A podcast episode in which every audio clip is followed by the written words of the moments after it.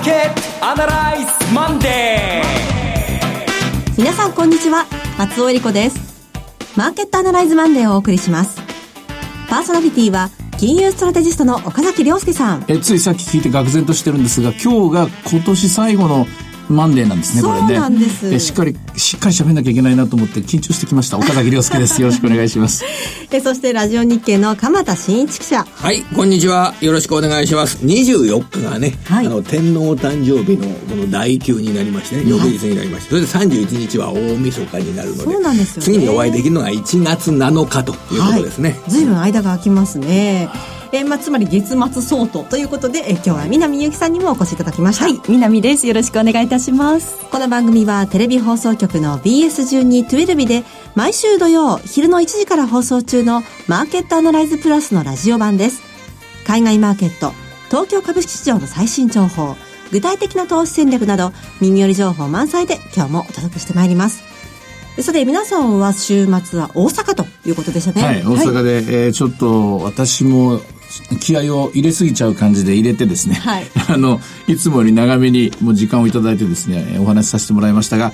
でも、振り返ってみると、一番話が盛り上がって、一番クラス、クロストーク、クロストーク、ディスカッション、お客さんの食いつき方も一番盛り上がったのは、ソフトバンク今週どうなるのかでしたね。今週の水曜日にはい新規上場するのが、コード番号9434。これがまたね、えー9984のソフトバンクがあって、ソフトバンクグループがあって、はいその子会社の9434ソフトバンク、通信のソフトバンクと呼びますけれども、はいそのあたりが新規上場してくるっていうのは、これがどんなことになるかっていうのは、やっぱりマーケット心理を読む上でも注目されますねそう。ですね。もう事細かにね、あの、寄り付きが、あの、あの、新しい株価の99、9434の寄り、寄りがどこで寄るのかっていうのを、いろいろですね、シミュレーションして、もう夢中になってですね、パネラーがどうする、こうする、ああするって言ってですね、気がつきあっという間に30分ぐらいその話をしてたという 大阪のリアルマーケットアナライズでしたね。うん、皆さんの関心そのあたりということなんでしょうか。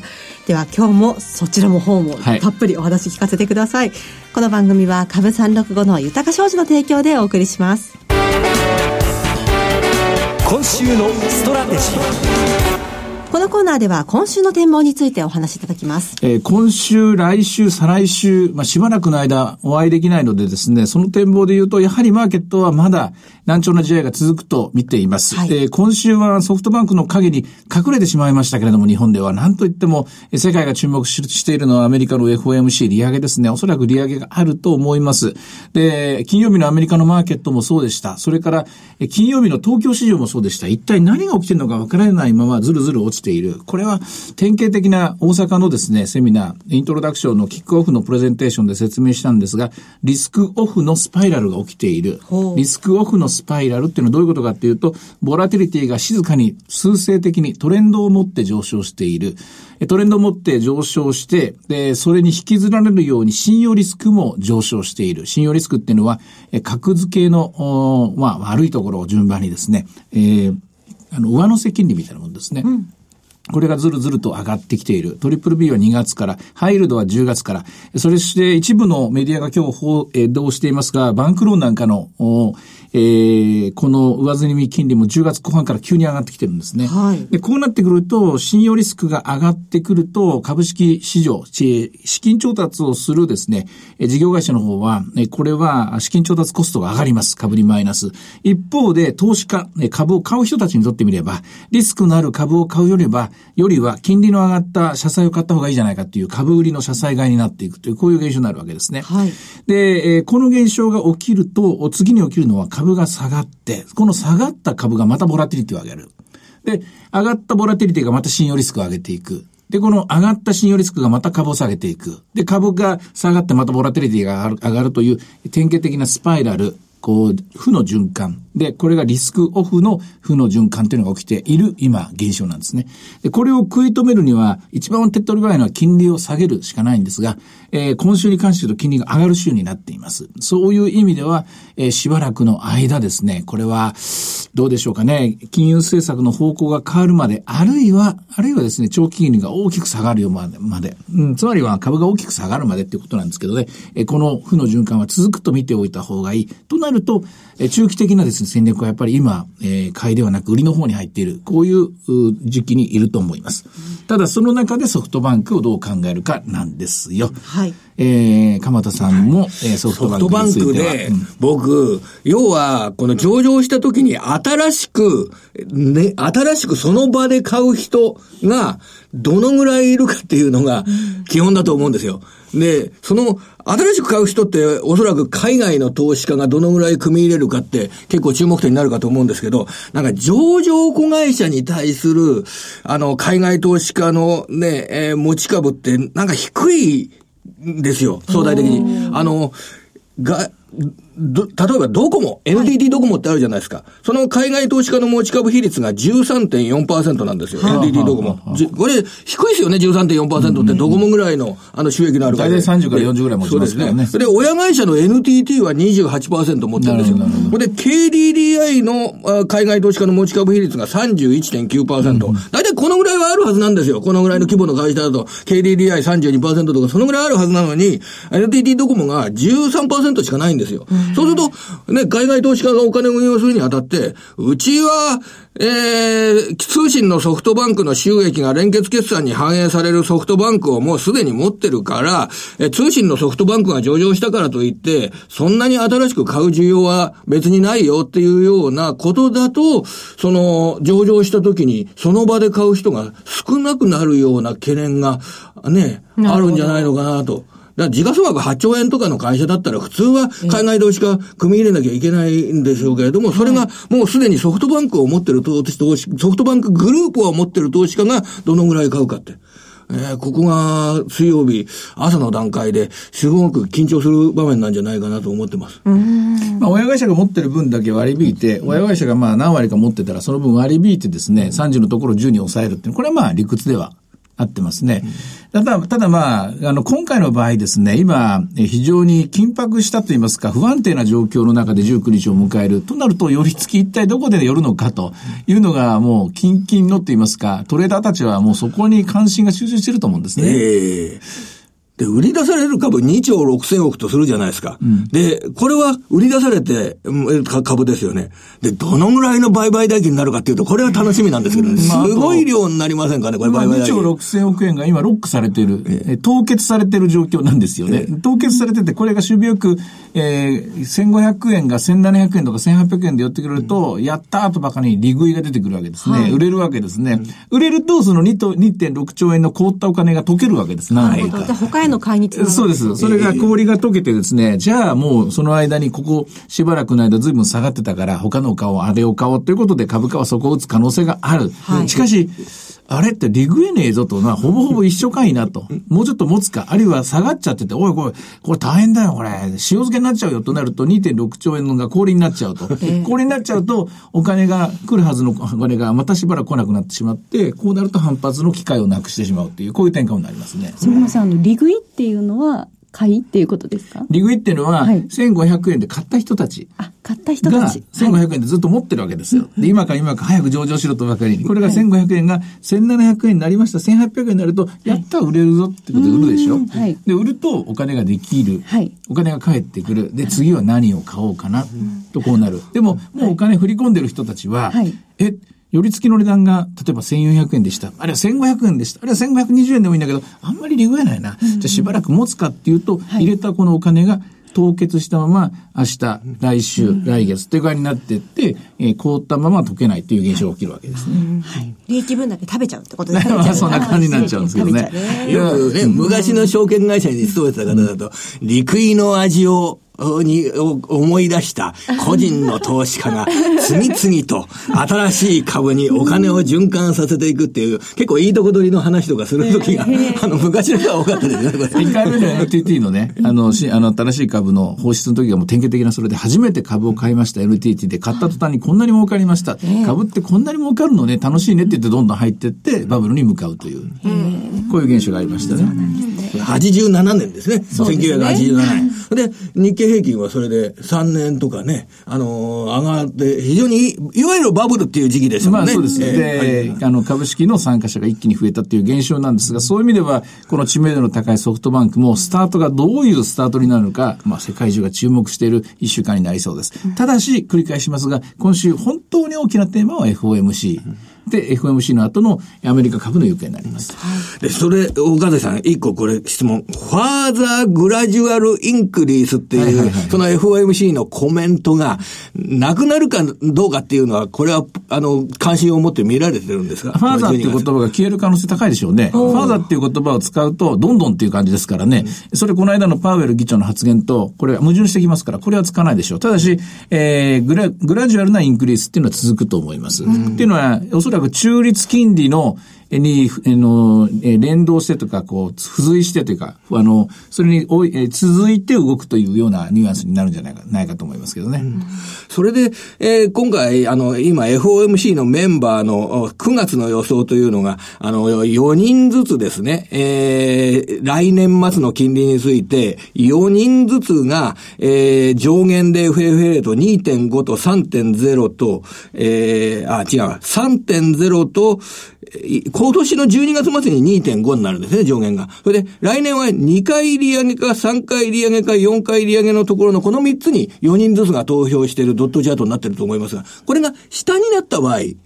これは、マーケットは、あー安心すると、そういうような動きにはなりませんかねマーケットの、マーケット安心感出てくると思います。ただ、その大事なことは、その下になる前提として、それだけ景気が悪くなってるわけですかっていう、そういうニュアンスになると、株式市場はそこにも敏感に反応します。あの、景気は順調なんだけれども、えーまだまだ金融緩和が必要、緩和的な、えー金融政策が必要だっていう、まだまだ、あの、補助輪が必要だ、まだまだ甘やかしてやることが必要だみたいなニュアンスだと株は喜ぶと、喜ぶと思います。そうじゃなくて、景気が少し鈍化しているので、そうしますとなると、景気はビクッとこう、あの、マイナスの方に反応すると思いますね。ただなんかこのところの動きを見てますと、アメリカで金曜日に大きく下がっても、今日もそうですけど、あの日本の方は下がらないこともあると。うんあまりこう連動がしてこなくなったのかななんて気もするんです。それはね、時差なんですよ。金曜日の朝からの循環で見てほしいんです。はい金曜日は、金曜日ものすごく下がったでしょ、ええに日本から下げてるんですよ、順番に。アメリカ発じゃないんですよ。日本発なんですよ。日本発ということは、日付で動いてるってことです。はい日付で動くのは誰か。これは世界のグローバルな投資家です。例えば、ノルウェーの年金であるとか、あるいは、あるいは中東の大きな、ああの、あのソブリンウェルスであるとかですね、あるいは中国のマネーかもしれませんけども、非常に大きな、えーどちらかというとトレーディング的な、はい。例えば21,700円になったから売ろうとかそういう人じゃなくて、ええ。ー例えば、えー12月14日、今日は売りです、ピッとボタンを押して、それが世界を一周ぐるっとする。東京から順番に売られていくっていう展開です。今日は幸いなことに、今日12月17日そのボタンは押されていないんだろうなと思います。はあそういう流れになってたんですね。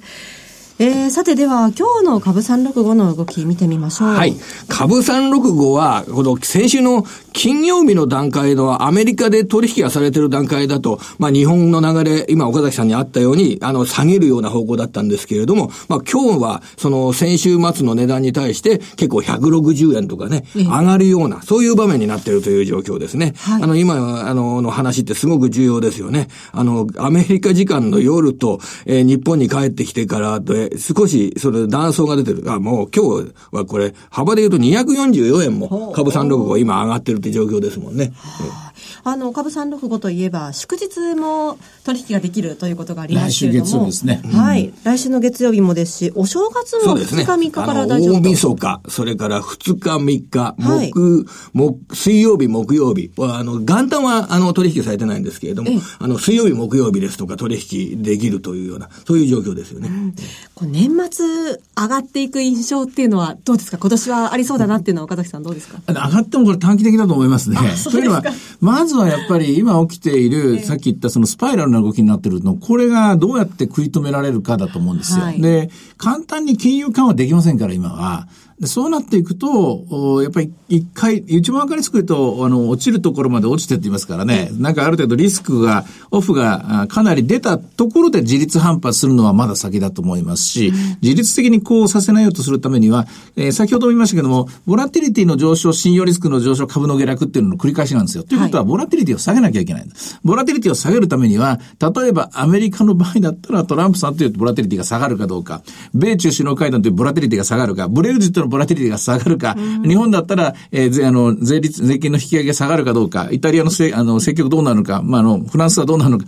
こんなにいっぱい今あるわけですよ。でそれでこう、じわじわ上がってますから、簡単に終わらない。でも簡単に終わらないけども、まあ、えー一個ずつそれを解決させていって、いつの間にか終わってたっていうパターンもあり得ます。来年のポイントは？来年のポイントは、まずは、まずはブレグジットですね。私はこれは、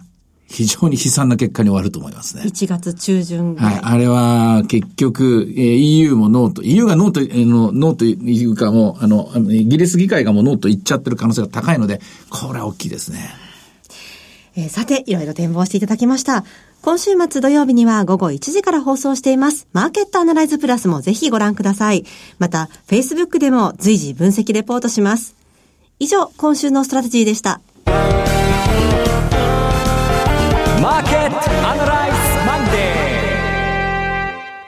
それではここで、株365の豊か商事からのセミナー情報をお伝えします。今度は大阪で豊か商事資産運用セミナー in 大阪が開催されます。来年1月19日土曜日12時半会場午後1時開演です。岡崎さんご登壇の株式セミナーもございます。はい。これあの、えーっと、えーおと、おとといの土曜日の冒頭で使った資料っていうのが、えー30メガバイトの大変な力作でありましてです ええね、それを簡単には皆さんにはご理解いただけなかった可能性があるので、あの時の資料そのまま皆さんにお渡ししますので、はいまあ何かの機会で参考にしてもらったらいいかなと思います。はい、1月19日土曜日です。会場は TKP 大阪堺筋本町カンファレンスセンターホール 3A です。ご応募は豊か商事お客様サポートデスク。フリーコール0120-365-281 0120-365-281です。受付時間は土日祝日を除く9時から午後7時です。株式と為替の両方のお話が聞けるセミナーです。大阪はもちろん関西の皆さん、ふるってご応募ください。なお、会場では取扱い商品の勧誘を行う場合があります。続きまして、毎週土曜日午後1時から放映中の BS1212 日マーケットアナライズプラスからのセミナー情報です。次は2019年初のセミナーです。東京での開催です。題して、リアルマーケットアナライズ2019 in 東京。ゲストが大変豪華です。マネックス証券の松本大木社長、矢島康秀さん、エミン・ユルマズさんです。え今度のセミナーは岡崎さん、鈴木岡崎さん、どんなセミナーでしょうね。これはすごそうですね。すごそうですね。ええシナリオを作らない方がいいように思います。出てきて登場してくださるパネラーの方と蝶々発信の意見を交換して、まあ、対立もありだと思います。対立して当たり前だと思います。年初です。で、最終的には2019年、新しい年がどんな年になるのか、はい本当に本音でみんなであの議論したいと思いますね。そうですね。1月26日土曜日、会場は霞が関にあります、イーノホールです。BS1212 のマーケットアナライズプラスのホームページから、リアルマーケットアナライズの応募フォームにご記入いただくか、お電話でご応募ください。電話番号は0120-935-159、0120-935-159です。通話料無料、自動音声応答サービスにて24時間ご応募を受けたまっております。くれぐれもおかけ間違いのないようにお願いいたします。また応募はお一人様1回限りでお願いいたします。個人で複数応募いただいても無効となりますのでご了承ください。1月14日月曜日締め切りです。次はテレビ番組のお知らせです。いつでも全国無料の放送局 BS1212 では月曜日から金曜日の夜8時から昭和を代表するホームドラマ時間ですよ第3シリーズを放送中です。下町の風呂や人情銭湯松の湯を舞台に繰り広げられる人間模様を爽やかに描く大人気シリーズぜひご覧ください。チャンネルの見方がわからない方は、視聴者相談センターへお電話ください。オペレーターが視聴方法をわかりやすくお教えします。5468-2122 03-5468-2122 BS1212 視聴者相談センターまで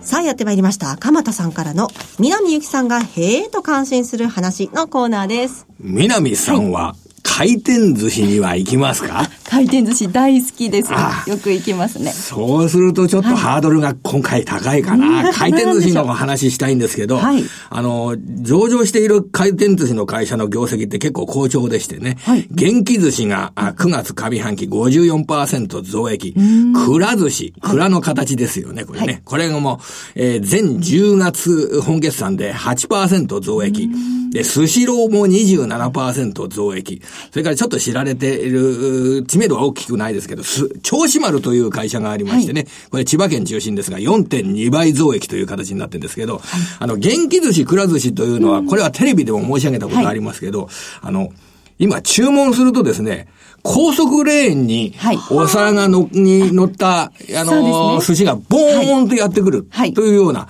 そのあたりに力、力点が置かれてるんですね。だからそうすると食材の廃棄がなくなって、はい。えー作りたてを食べてもらうっていうようなことで、えーお客さんもすごく満足するっていうような形で、タブレットで注文して、高速レーンで皿が、えーやってくるということで、それだけ従業員の、あのーが少なくても済む、自動化に成り立つっていうのが現状です。で、くら寿司の場合はね、こう先週言ってきたんですけどもね、は、あの、さ入れたは、あの、食べ終わった皿を、はい。あ穴の中に入れると、そうですよねれで計算してくれるんですよ。はい。で、また、あの、当たりが出る時もあるんあ、ですよね。そうそうそう。お皿を入れると。ガチャガチャの当たりがね、えーゴローンって出てきてね、僕それで当たったんですけど、はいあそうなんですね嬉しいですそそういうのが子供で喜ばれるっていうのがあります。はいで、スシローのでの店舗に行きましたらね、はい今度は高速レーンのない店舗だったんですけれども、あそれでも、どうやったのかなと思ったらタブレットできたら、はい例えば注文するじゃないですか。はい中トロ2貫とか注文するじゃないですか。